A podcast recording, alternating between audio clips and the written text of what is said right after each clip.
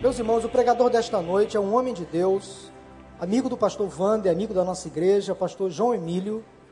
É um jovem pastor que está realizando um grande ministério junto à primeira igreja batista em Irajá. João Emílio é mineiro de Manhumirim, como ele mesmo diz, a capital secreta do mundo. Mas é uma pessoa graciosa, casado com Cristiane, pai de dois filhos, dentre eles o menor que nasceu há poucos dias, né, João? João é, é pai pela segunda vez há poucos dias, Cristiane está de resguardo, mas é um privilégio o pastor João recebê-lo aqui em nossa igreja. Sinta-se bem-vindo, que Deus o abençoe. Vamos orar pela vida dele? Senhor Deus, obrigado pela vida do teu servo, que privilégio nosso recebê-lo aqui em nossa igreja nesta noite. Nós queremos ouvir a tua voz mais uma vez, portanto, fale aos nossos corações, em nome de Jesus. Amém. Muito boa noite, irmãos e irmãs, que a graça e a paz do Senhor estejam conosco. Amém. Nós estamos vivendo uma semana maravilhosa. Eu queria agradecer, expressar a minha gratidão a Deus, em primeiro lugar, pelo privilégio de estar aqui com os irmãos. Deus seja louvado pela oportunidade de abrirmos Sua palavra e meditarmos sobre ela. Também quero agradecer ao pastor Vander e dar um testemunho aos irmãos. O pastor Vander tem sido, para minha vida pessoal, uma grande bênção é, há algum tempo atrás, eu orei e pedi a Deus que me desse pessoas que me fizessem, me ajudassem a crescer. E, de uma maneira natural, o pastor Vander e eu nos aproximamos. E tenho sido realmente, ricamente abençoado por ele, por sua vida. Tenho tido a oportunidade de viajarmos juntos algumas vezes, pregarmos juntos em algumas situações, dividir quarto de hotel com ele, viajamos para a China e ao Japão juntos. Foi uma bênção para a minha vida. Eu gostaria, meu irmão, de que o irmão se lembrasse de orar por seu pastor, por sua família, todos os dias, porque ter um pastor abençoador é um presente de Deus, amém? Também eu quero expressar a minha gratidão a Deus, porque essa semana, como o pastor Paulo acabou de dizer, nossa família recebeu mais um membro. Agora, na quarta-feira, Cristiane ganhou o nosso filhinho chamado João Henrique. Nós temos a Manuela, que está conosco aqui, está entre as crianças agora, e nós estamos vivendo uma semana maravilhosa. É, não fui eu quem, falo, quem disse isso a respeito do menino que nasceu.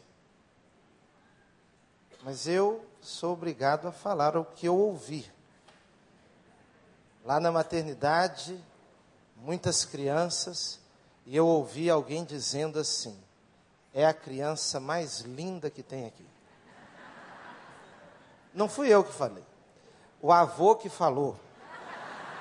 E eu tenho a alegria de ter meu sogro aqui também comigo essa noite e um de meus cunhados e minha cunhada que vieram para poder acompanhar o nascimento do neném. Quero convidá-los, irmãos, à leitura da palavra de Deus em 1 aos Tessalonicenses, capítulo 5, o verso 17.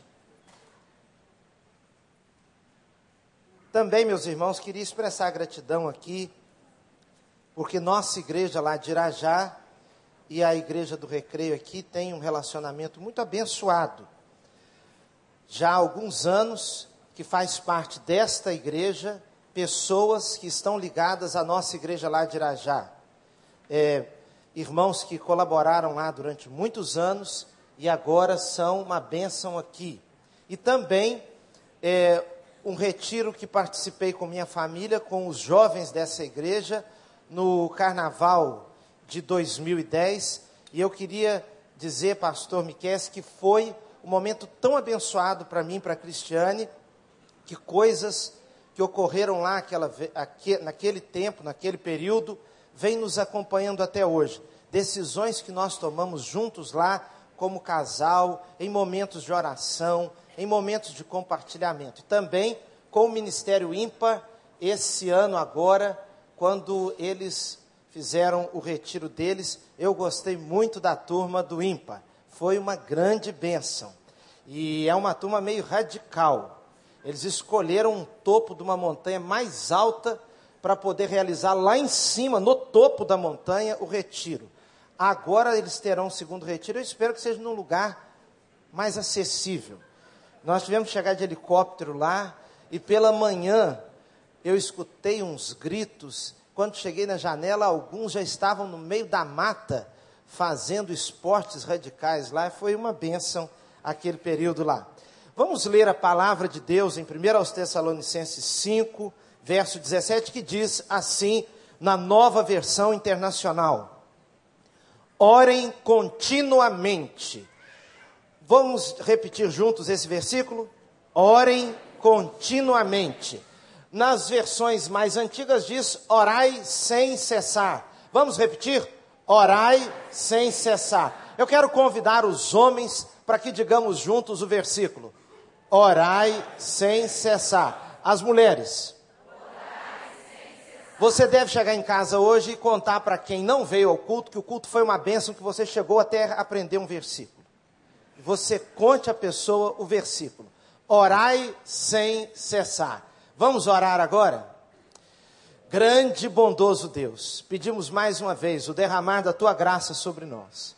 Senhor, que o Senhor nos una agora como se fôssemos uma só pessoa, olhando atenta à tua voz Senhor, nós queremos agora, em nome de Jesus, pedir que o Senhor repreenda toda a ação do inimigo entre nós. Queremos suplicar agora, Senhor, que o diabo não tenha nenhum poder. Se há entre nós alguém que está com a mente bloqueada, completamente crítica, Senhor, nós pedimos que o Senhor dê a, dê a bênção para que essa pessoa receba uma palavra da tua parte nós queremos suplicar agora, se alguém está com um problema tão grande, uma dificuldade, uma decepção, uma tristeza, e isso não lhe permite sequer prestar atenção no culto, nós também te suplicamos agora que o Senhor toque nessa vida de um modo maravilhoso. Nós oramos assim, em nome de Jesus. Amém. Meu irmão, já me perguntei algumas vezes por que devemos orar constantemente. Por que nós temos que orar constantemente se Deus já sabe as nossas necessidades? Se Deus sabe de necessidades que nem eu mesmo conheço, coisas que eu viverei amanhã, segunda-feira, terça, quarta, quinta, que eu não tenho noção, situações em nossas vidas que surgem de repente, são situações imponderáveis, circunstâncias que sobrevêm que nós sequer poderíamos medir, mas Deus já conhece. Se Deus conhece tudo, e a Bíblia diz que Deus é um Deus provedor, é um Deus que nos assiste, consola, ajuda, por que eu tenho que pedir se Deus já é assim? Além disso, meu irmão, uma outra questão que pode trazer alguma dúvida sobre orar sem cessar. Por que, que eu tenho que orar sem cessar se Deus escuta uma oração de primeira? Se quando eu oro, quando você ora, nada, nenhum pensamento, nenhuma ansiedade, nenhuma angústia passa sem que Deus a lesse, a ouvisse, a absorvesse. Se Deus já sabe de tudo e ouve na primeira vez, por que, que eu tenho que repetir? Por que, que eu preciso pedir a Deus para que abençoe minha filha, para que abençoe meu filho, se você já faz isso desde quando eles eram pequenos? Por que, que você tem que pedir a Deus por seu casamento, se mais de uma vez você já pediu, já esteve diante de Deus, já casou-se, já pediu a bênção de Deus, por que, que tem que voltar a pedir, pedir, pedir? Meu irmão, algumas razões bastam para que nós oremos sem cessar. Em primeiro lugar, nós precisamos orar sem cessar por causa das nossas fraquezas pessoais. Eu oro e você ora continuamente, incessantemente, não apenas porque nós temos relacionamento com Deus, não, mas eu oro incessantemente por minha causa. Você ora incessantemente por sua causa. Eu não tenho que necessariamente orar para lembrar Deus, mas eu oro incessantemente você também, por causa das nossas fraquezas pessoais. Alguém pode perguntar: por que tem que ir na igreja de manhã e à noite? Por que tem que ir na igreja voltar na quinta-feira? Por que tem que ir a retiro? Por que, que tem que ouvir palestra? Por que, que tem que participar de encontros? Por que, que tem que ter, ler livros? Nós fazemos tudo isso também por causa das nossas fraquezas pessoais. Um homem bem casado foi para o trabalho na segunda-feira e deixou em casa a esposinha tomando conta dos três filhos pequenos. E você sabe muito bem que ter três filhos hoje, todo mundo já olha para um casal jovem com três filhos, mas são tantos. Não é assim? Antigamente era comum uma família com cinco, seis, sete crianças. Fui criado numa igreja que havia uma família muito atuante com dez. E meus irmãos, uma das coisas que eu aprendi com a mãe daqueles dez filhos foi que casa nenhuma precisa de fogão de seis trempes. Nenhuma. Isso é um luxo da modernidade. Ela diz: Eu criei meus dez filhos fazendo cada panelão com quatro trempes. Não é possível uma mulher coordenar seis panelas ao mesmo tempo. Não dá. Se colocar fogo em tudo, daqui a pouco pega fogo na casa. Mas famílias que têm muito, tinham muitos filhos era muito comum. Mas aquela mulher, três filhos, muitos filhos para hoje, ela chegou à conclusão, mas o marido que não dava sequer para trabalhar fora de casa. Ela precisava dar o tempo integral às crianças. E o marido saiu de casa na segunda-feira e chegou no trabalho, ele sentava nessa mesa, na mesa do lado o Joaquim, na mesa de cá o Antônio. O Antônio já havia chegado, ele cumprimentou e se diz, entrou no computador e começou logo a trabalhar. De repente ele olha para a mesa da direita. E na mesa da direita, em vez de tal colega, o Joaquim, que estava lá todo o tempo, há muitos anos já, ele olha e vê uma linda mulher. E ele olhou para a mulher e raciocinou: que mulher bonita. Eu queria saber uma coisa: é pecado olhar para uma mulher bonita e dizer que mulher bonita? Não, claro que não. Se ela fosse muito alta, ele diria que mulher alta. Se fosse muito baixa, que mulher baixinha. Se ela fosse muito novinha, ele diria: essa criança está fazendo aqui? Mas ele olhou e era muito bonita e ele disse: que mulher bonita. Ficou impressionado.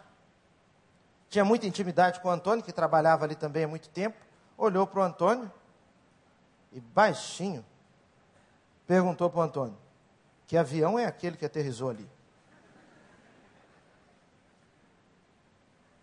O Antônio disse assim: Esse avião vai ficar aterrizado aí agora todo dia. Ela foi transferida. E cadê o Joaquim? Graças a Deus também foi. E ele ficou ali, um pouco distraído por algum tempo. E ele olhava de soslaio.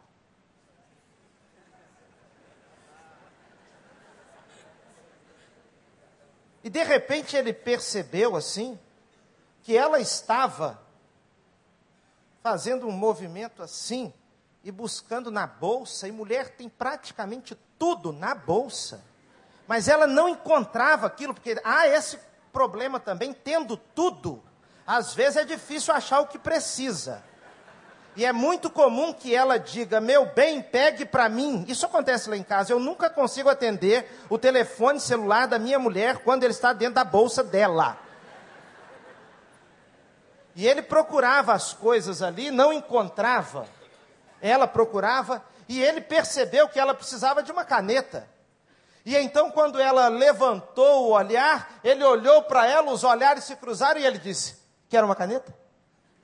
Ela disse: Muito obrigado. Ele levantou com toda gentileza, entregou a caneta. Prazer, eu sou Fulano. Ah, prazer, eu sou Cicrana. Trabalho aqui. Ah, você chegou agora, seja bem-vinda. E ele volta para lá e continua a trabalhar. 15 para o meio-dia, ele olha para o relógio e olha para ela, olha para o Antônio e olha para seu computador e ele já resolveu o que tinha que resolver, pode almoçar, mas ele aguarda um pouco. Quando ao meio-dia ela se levanta, ele se levanta também. Ela vai na direção da porta e ele vai também. E ela pergunta para ele: conhece algum lugar bom para almoçar aqui perto? Ele disse: Claro, a gente sempre almoça no lugar tal, ali perto, a comida é boa, é barata, etc. Barato ele não falou. Para não dar má impressão.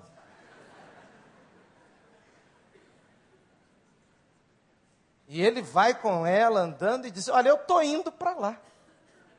Ah, então nós vamos juntos. E foram conversando, meus irmãos, sobre nada. Você sabe que conversa de primeira vez quase sempre é sobre nada. É sobre o tempo. Não é assim? Em faltando assunto, você diz: esquentou hoje, né? É, e disse que vai esfriar no fim de semana. Aí daqui a pouco a pessoa diz: Pois é, vê ontem, deu trovoada, relâmpago, e tu parecia que ia cair um temporal. Mas nada. No final, é, não deu em nada e tudo. Foram conversando sobre nada. Chegaram lá no restaurante e foram para a fila para pesar. E um escolhe, um escolhe, escolhe. E, por favor, se assente aqui, igual ele faz para a mulher dele em casa. Ele tirou a cadeira e disse: Por favor. Afinal de contas, meus irmãos, isso é pecado ou não é? Não, ele é um cavaleiro, ela é uma dama, então ele só está sendo gentil. Tirou, por favor. Pegou, sentou-se, comeu devagar. E usou o guardanapo. Com estilo, não é esfregar o guardanapo. Ele fez assim, igual na casa dele. Perguntou para ela: aceita alguma sobremesa? No final ele disse: não, primeiro almoço. Um cavaleiro não vai deixar que a dama pague o primeiro almoço. Tudo isso sem nenhum pecado, sem nada. Pegou, foi lá e pagou e vieram conversando. O relacionamento vai se estreitando ao longo do tempo, muitos almoços, muitas conversas. Em vez de conversar de tempo, passaram a conversar sobre coisas deles mesmos. Teve até um dia que ele contou para ela que o casamento estava meio pesado. E ela disse para ele como o marido dela era áspero. Por exemplo, ele nunca arredou a cadeira para eu assentar. E depois de muito tempo, aquela intimidade, ele gostando assim do jeito dela e ela do jeito dele, o carro dela estraga. E ele, como o melhor amigo dela, sem nenhuma sem nenhum interesse, ele diz assim: eu te levo. E ele sai do trabalho com ela, e no caminho ele pergunta: Mas seu marido não vai achar ruim de eu te levar? Aí ela diz: Pare um pouco na rua anterior, é bom até que a gente converse mais um pouco. E tocava uma música popular brasileira muito romântica no rádio do carro. E eles conversaram até que ele coloca a mão sobre a mão dela.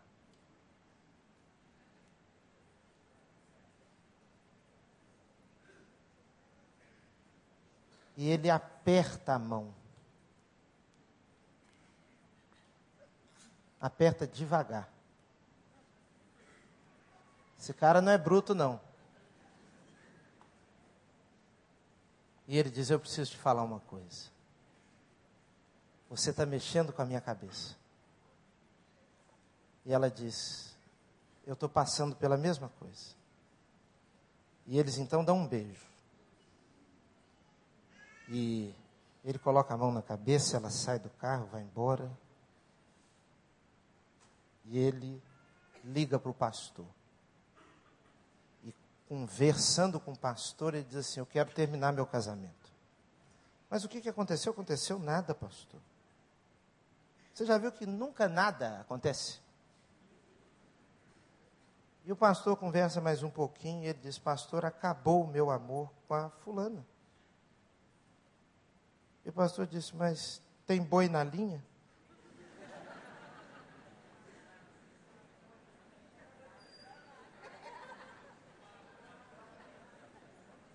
Aí ele diz: Ainda não, mas pode ter.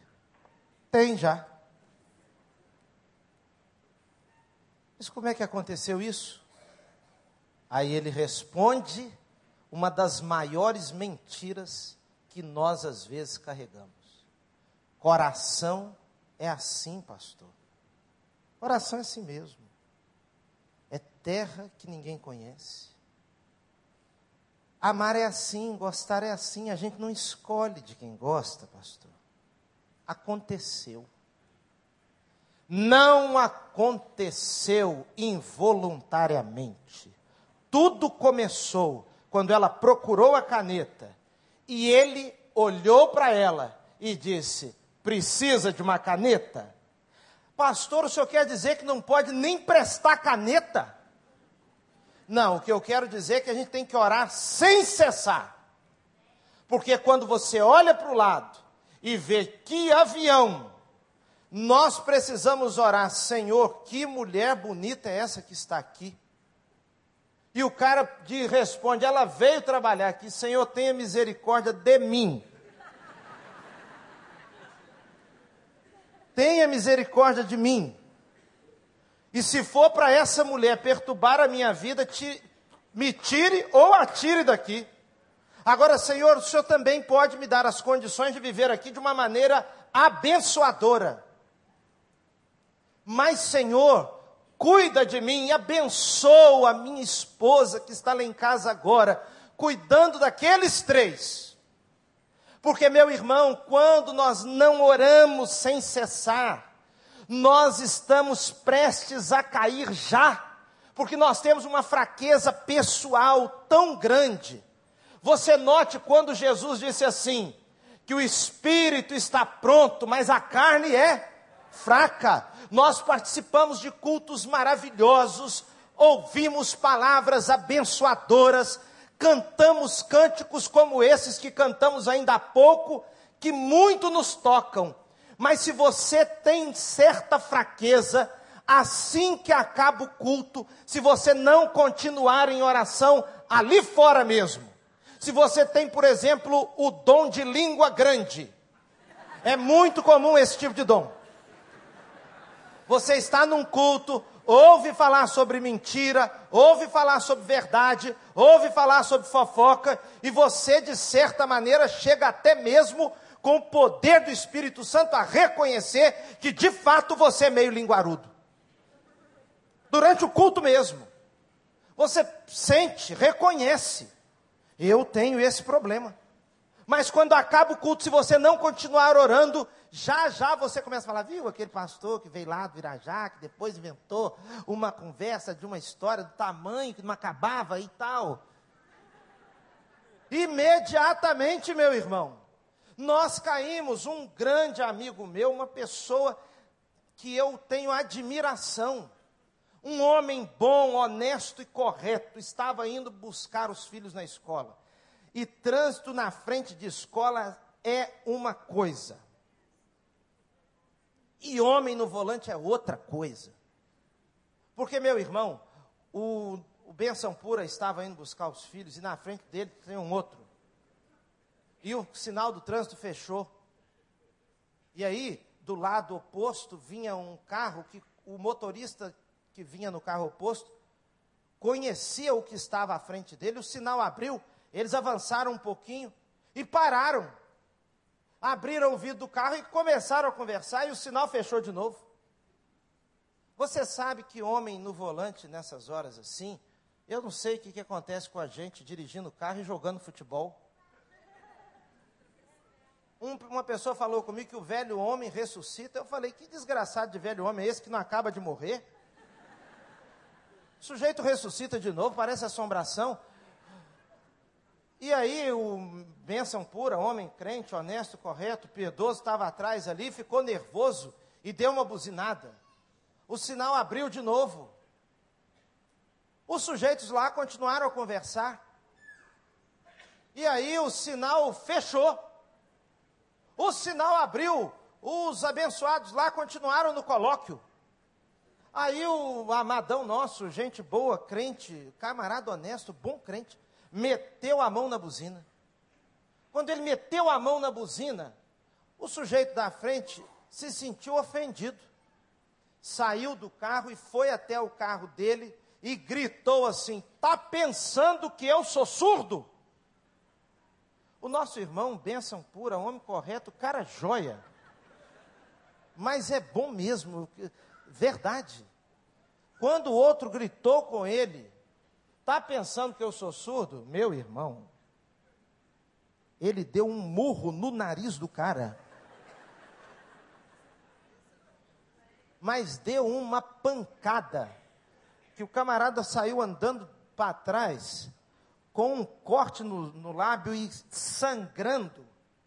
E aí o outro do outro carro levantou. O meu irmão em Cristo, benção, um cara honesto, um cara joia, de oração. É verdade, ele é tudo isso. É o tipo do sujeito que eu gosto até de me aconselhar muito com ele, ele pegou, olhou o outro vindo do outro carro e falou assim: Pode vir que eu te pego também. Quando ele gritou com o segundo: Pode vir que eu te pego também. O segundo voltou para o carro, o outro sangrando, entrou no carro e saíram. E ele entrou no carro dele e saiu. Quando ele saiu, já não sabia mais se o sinal estava aberto ou fechado. Logo parou o carro na frente começou a chorar sozinho dentro do carro. Começou a chorar e disse: Senhor Deus, que vergonha! O que, que foi isso que eu acabei de fazer, meu Deus? Por causa de um sinal de trânsito, uma pessoa que eu nem conheço. Daqui a pouco eu estou em algum lugar, as pessoas sabem que eu sou um crente aqui nessa cidade, e encontro esses dois, vão morrer de vergonha. E se esses dois forem visitar minha igreja, ligou para algumas pessoas da igreja, pediu para encontrarem com ele, à noite se encontraram e ele falou: Gente, orem por mim, porque hoje aconteceu uma coisa horrível. Eu jamais gostaria de fazer isso. Mas meu irmão, sabe por que, que ele fez? Porque ele, eu e você temos potencial para isso por causa da nossa fraqueza pessoal. Se nós não orarmos sem cessar, nós caímos. Mas, meu irmão, uma outra razão por que nós devemos orar sem cessar é por causa da batalha da luta espiritual. Há uma luta espiritual na vida da gente que está que é muito mais intensa do que nós percebemos de primeira. O apóstolo Paulo diz assim aos Tessalonicenses: Eu quis estar entre vocês não apenas uma vez, mas duas, e Satanás me impediu. Eu quis estar entre vocês não apenas uma vez, mas duas. E quem impediu? Satanás. Porque tem coisas na sua vida que só não aconteceu ainda porque Satanás anda impedindo, meu irmão.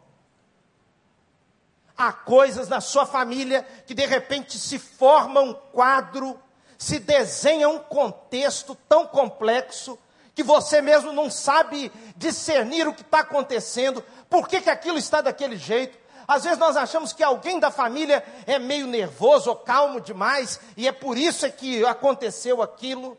Às vezes nós pensamos que alguém da família é muito distraído e por isso que houve esse problema. Alguém da família é muito isso ou aquilo. Mas, meu irmão, na verdade é o diabo usando a fraqueza de um ou outro da família para criar um problema. Meu irmão, todo culto nessa igreja, todo culto. Eu tenho certeza que hoje, por exemplo, uma grande batalha espiritual se estabeleceu para que estivéssemos aqui. Porque se você não tiver cuidado, você não vem em culto quase nenhum. Porque um dia é o jogo do Brasil com a Venezuela e você ficou torcendo muito, torceu, torceu, cansou e não quer ir no culto. O outro dia, porque teve um casamento e você foi para o casamento e você não gosta de sair do casamento enquanto não parte o bolo. Não é assim? Enquanto não parte o bolo. Aí você ficou para partir o bolo e saiu de lá uma hora da manhã. Uma e meia da manhã. Quando você vai para casa, no outro dia você acorda e lembra que tem escola bíblica dominical, que tem pastor Wander, que tem isso, tem aquilo, você sente até uma revolta. Esse povo está querendo acabar com o meu único dia de descanso. Não tem nada demais. Você abraça o travesseiro e pensa: esse povo vai acabar com a minha felicidade. Não, eu mereço. Eu mereço ficar aqui. Mas aí no outro domingo, meu irmão, quase na hora de chegar para o culto, de vir para o culto, chega um parente na sua casa. E você tem uma vergonha de dizer para o parente que vai deixar ele ali. E você vai para o culto. O sujeito veio lá de Japeri para te visitar.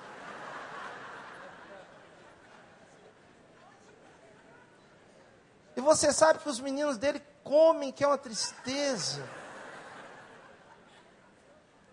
É uma coisa, você fica sem graça, até que vai lá buscar um negócio para saciar esses meninos. Não vai dar tempo. Meu irmão, em tudo isso, a gente entra no carro. Tem um jeito de não brigar em família quando vem para a igreja. Cada um vindo no seu carro. Cada um vem no seu carro. E tem horas que começa aquilo, aquela coisa, aquele contexto, aquela situação difícil. Meu irmão, a melhor coisa a fazer é isso estar repreendido em nome de Jesus de Nazaré. Porque há uma batalha espiritual num, no livro de Daniel, há um texto lá meio difícil mesmo. Quando Daniel está orando por três semanas, 21 dias, aí vem a resposta da oração através de um anjo. E o anjo vem trazendo a resposta, e o anjo diz para Daniel: Daniel, homem muito amado, Desde quando você começou a orar e pedir a Deus sabedoria, entendimento e discernimento, o Senhor ouviu a sua oração. Mas quando eu vinha trazendo a resposta da oração, veio contra mim o príncipe do reino da Pérsia, me resistiu, e foi necessário que viesse Miguel. Na nova versão internacional diz: veio Miguel, um dos maiorais, um poderoso lá do Senhor para ajudar na batalha. Agora, Daniel, desde o primeiro dia, Deus ouviu, mas travou-se uma batalha espiritual e agora que eu chego com a resposta, meu irmão, continue orando, porque você pode estar vivendo uma grande batalha espiritual, mas a resposta já foi enviada, Deus já ouviu, o cheque está assinado, preenchido, está pré-datado e vai entrar em compensação. Uma hora aquilo vira dinheiro na sua conta, mas você continua orando, porque a batalha continua. Nós temos que orar sem cessar por causa da batalha espiritual, mas meu irmão, não somente por isso. Nós oramos sem cessar, porque há coisas, meu irmão, que só com muita oração você vai receber. Por que, que é assim? Não sei. Não sei por que, que é.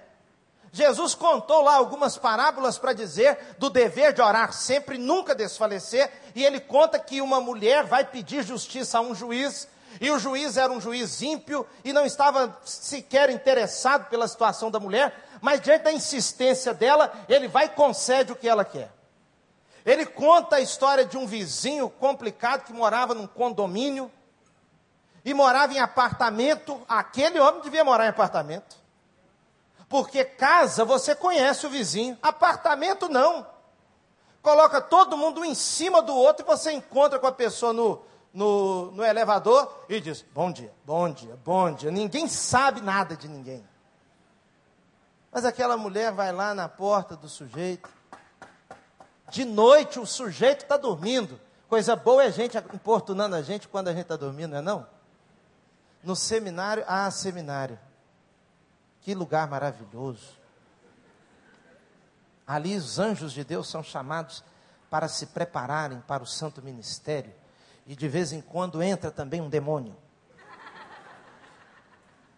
E de vez em quando ele te visita, como me visitou certa ocasião. Na madrugada, às quatro da manhã, ele bateu assim na minha testa e perguntou: Está com sede? O vizinho está lá e diz assim: Olha, chegou alguém na minha casa e eu não tenho pão para dar. Por favor, me, me dê um pão para eu dar para a minha visita. De tanto que ele importuna, insiste, o pão é dado. E Jesus disse assim: Olha, vocês devem orar sem cessar. Porque tem coisa na sua vida que Deus deu, você nem pediu. Ah, você, você não pediu para nascer na família que nasceu. Quando você nasceu, ah, tem uma geração aqui, meus irmãos. Tem uma geração aqui que não usou conga, que chute, nem pamba, nem Montreal. Tem uma geração aqui que não pediu nada. Quando nasceu, nasceu com Nike, com Puma, com Adidas. É uma geração que não pediu nada disso. É uma geração que acordou e tem um grupo aqui que a primeira mamadeira foi uma rapadura. Tem um outro grupo que a primeira mamadeira foi todinho. Ah, esse grupo do todinho, do Nike, do, do Adidas, não orou, não pediu nada. Recebeu. Ganhou. Nasceu aqui. Que coisa maravilhosa, hein? Sua mãe ia te levar para tomar banho quando você era pequeno, porque você teve icterícia. E seu pai teve tiriça. Doutor Zé Henrique, é parecido. O que, é que seu filho tem, senhora? Tem tiriça. Mas você não, você teve icterícia. Você teve um negócio mais sofisticado. Deus te deu, você nem pediu nem nada. Nasceu. Agora deixa eu te avisar uma coisa. Tem umas coisinhas que você só vai ter se orar muito. Nós devemos orar sem cessar, porque há bênçãos que só vêm debaixo de muita oração. E meu irmão, nós devemos orar, porque oração, só oração, muda a vida da gente. Muda. Você não é o mesmo depois que ora. Um irmão disse para mim: pastor, eu estou orando para nem ver a fulana na minha frente, porque se eu ver. Falei, meu irmão, você não está orando nada, não. Tá, não? Você imagina a oração? Você prostrar-se diante do Deus Criador de toda a terra, do universo, Santo, Todo-Poderoso, e dizer: Senhor, não deixa fulana passar na minha frente, que eu vou dar uma pancada nela. Meu irmão, diante de Deus nós somos outra coisa diante de Deus você volta para o seu lugar. Quando Isaías estava, esteve diante no templo, antes ele dizia assim: ai dos que fazem isso, ai dos que fazem aquilo, ai dos assim assim. Mas quando ele se viu diante de Deus, ele diz: ai de mim, ai de mim. Quando você não ora, você continua a mesma pessoa, você pode ouvir palestra, você pode participar de culto, ficar socado em igreja 30, 40 anos e permanecer a mesma pessoa. Mas se eu tenho um problema com o pastor Paulo, e eu saio daqui ferido, chateado com ele, e eu saio daqui, vou para casa, e ainda não orei, eu já chego em casa reclamando do pastor Paulo, porque o pastor Paulo, o pastor Paulo, o pastor Paulo, o pastor Paulo me deu aquele tação para beber, eu não estou acostumado com aquilo, não sabia como é que era, se engolia tudo, se era dois golinhos, um golinho. Ele tinha que ter me dado uma explicação mais apurada daquele negócio. Fiquei com aquele tação, não sabia que comia o pãozinho ou o pãozão. E eu estou chateado com ele. Mas aí eu vou orar. Mas nessa hora eu vou orar assim, por orar. Porque eu estou indo dormir, então estou indo orar, vou orar, não durmo sem orar. E então eu estou em pé para orar, eu digo, Senhor, Paulo me fez passar aquela vergonha. Paulo, não estou com vergonha não, tá? É só, só ilustração, tá? Paulo não sei o que, o Paulo não sei o que. Daqui a pouco, meu irmão, eu sento. Senhor, Cheguei ali tão apressado. Paulo cuidando de tanta coisa. Abençoa ele lá. Se eu ajoelhar, Senhor, cuida do Paulo, da, Ma, da Maura, das crianças. Cubra a vida dele, Senhor de bênção. Que diante de Deus as pequenas coisas somem você anda dando muita importância ao que não tem importância, porque deixa de dar importância ao que tem importância. Porque o principal é fazer da coisa principal a coisa principal. É isso. O principal é fazer da coisa principal a coisa principal. E você não coloca o principal como principal, porque anda pensando muito do seu jeito. Quando a gente ora, Deus ouve, mas Deus vai moldando com o tempo seu coração, seu caráter, sua vida. Você começa a orar numa direção e pedindo a Deus, entendendo que algo para você é o melhor. Com o tempo de oração, você vai chegando à conclusão que não é, que é para a esquerda que tem que ir, não para a direita. Meu irmão, oração vai humilhando a gente no bom sentido. E meu irmão, talvez você teve na vida muitas conquistas, e as conquistas, você não está mantendo as conquistas na presença de Deus. Deus te abençoou, Deus cuidou de você, Deus lhe deu vitórias, Deus lhe deu recurso, mas eles não estão no altar mais. Você, com o tempo, foi se tornando orgulhoso. Você saiu lá dos confins você talvez nasceu numa cidade como a minha, Manhumirim. Tem no mapa, muito obrigado. Você talvez nasceu num lugar, veio de uma família, na sua casa no domingo, todo domingo, comia-se frango feito pela sua mãe. Lá em casa o costume era tão grande que teve um domingo que a minha irmã mais velha perguntou assim: pai, Hoje não é domingo, não? Falou, é. Nós até fomos na igreja. Ela falou, mas não tem frango. Talvez você venha de um contexto simples. Você conseguiu estudar, conseguiu ganhar dinheiro, você conseguiu comprar carro, você conseguiu comprar uma boa residência. Mas agora, aquela pessoa sumiu aquela que se ajoelhava e pedia a Deus: Senhor, abençoa aqui hoje. Senhor, me ajuda nisso. Senhor, está aqui o dízimo do pouco que eu ganhei. Senhor, me ajuda aqui. Senhor, me ajuda lá. Aquela pessoa desapareceu e hoje existe uma outra pessoa, cheia de si,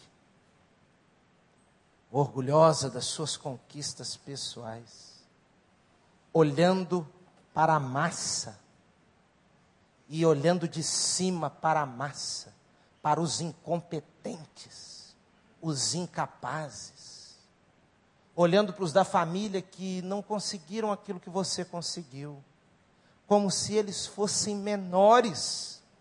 Há pessoas que, se tivesse tido as chances que você teve, elas estariam muito mais à frente. Mas é em oração que você diz: Senhor, essa esposa que eu tenho, foi o Senhor que me deu, foi tua graça. Quando você entra nessa igreja bonita aqui, quando você passa lá fora, aquele estacionamento bonito, bom, você chega aqui e encontra o pastor Vander pregando. Se você não estiver em oração, até isso te sobe a cabeça. Eu emergi. Eu sou emergente. Eu estou numa igreja boa ar-condicionado, bom pregador, gente bonita, canta-se bem. Eu tive uma evolução. Você anda muito diminuído. Você já foi maior do que é. Que a sua grandeza está em ficar ali, na presença de Deus, porque tudo foi pela graça. Tudo. Meu irmão, quero concluir contando uma experiência que eu tive com minha esposa, muito importante para mim. Eu tive a oportunidade de ir ao Canadá. E quando eu fui lá ao Canadá, eu era casado de. Era casado de pouco. E eu tive a oportunidade de pregar numa igreja lá no Canadá. E aí, eu andei de avião a primeira vez quando me casei com Cristiane. Eu já estava com 26 anos. Então aquilo foi uma experiência que hoje já se tornou corriqueira, mas naquele momento uma coisa diferente. Eu nunca tinha andado de avião. Então fomos de avião. Eu orei o tempo todo daquela viagem, mas de medo mesmo. Uma escuridão danada, eu falava: será que esse avião não vai bater em nada aí não? Ninguém está enxergando nada. Logo depois, nós fomos ao Canadá. E olha, meu irmão, quando nós chegamos lá em Toronto, o, Canadá, o, o avião pousou. E quando eu desci a escada, que eu fui pisar, me caiu a ficha. Eu saí do avião, passei por aquela primeira classe, gente tão sofisticada, tão sofisticada, nem olha para a gente.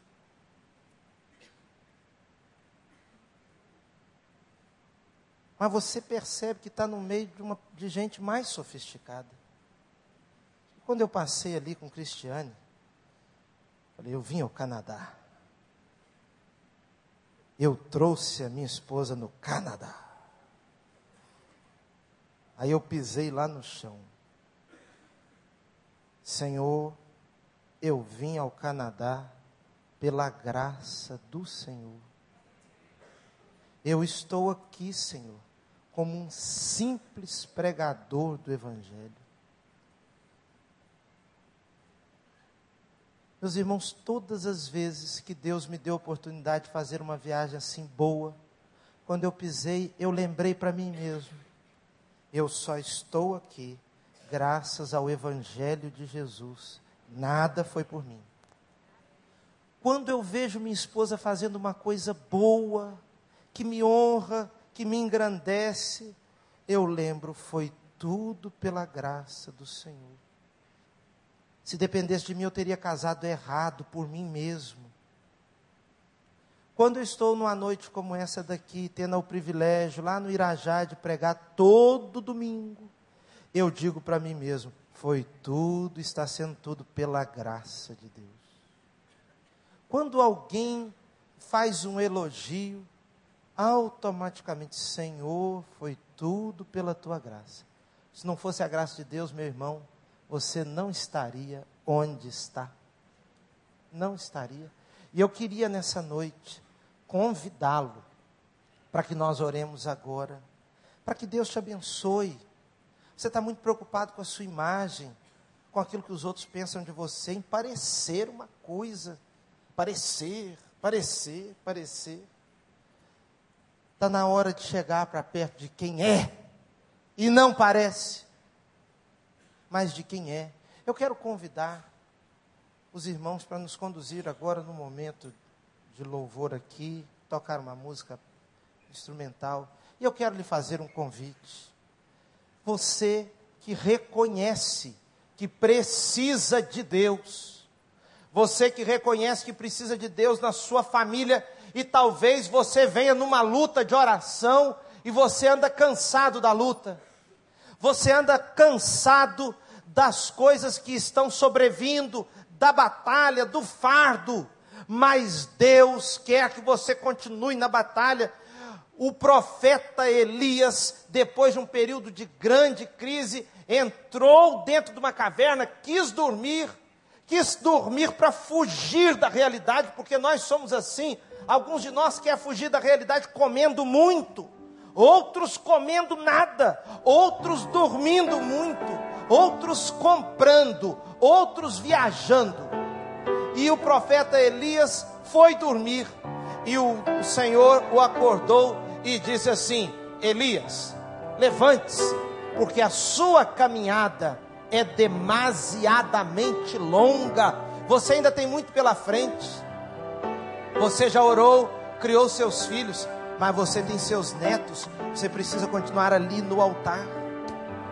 Você teve conquistas na vida, precisa continuar ali no altar com tudo ali. Quando tudo perante o Senhor estiver, e todo o teu ser ele controlar, só então hás de ver que o Senhor tem poder quando tudo deixares no altar. Ali no altar. você anda perdendo o que tem, você anda sofrendo muito por isso. Coloque o que tem e a sua vida e a sua família no altar. Meus irmãos, depois que a gente vira pai, a gente anda de joelhos. A gente anda de joelhos. Depois que vira mãe, passa a andar é de joelhos. Porque só Deus para nos livrar, para guardar nossos filhos, para guardar nossa vida. Deus tem lhe honrado muito, meu irmão. Eu quero fazer um convite. Você renovar os seus propósitos, renovar sua história com Deus nessa noite, saindo do seu lugar agora e se entregando novamente, entregando sua casa, seus bens e reconhecendo, Senhor, tudo que está acontecendo foi por tua graça. E eu peço, Senhor, em nome de Jesus, não afasta de mim a tua graça, porque pela graça de Deus eu sou o que sou. Sai agora do seu lugar e vem aqui para nós orarmos juntos.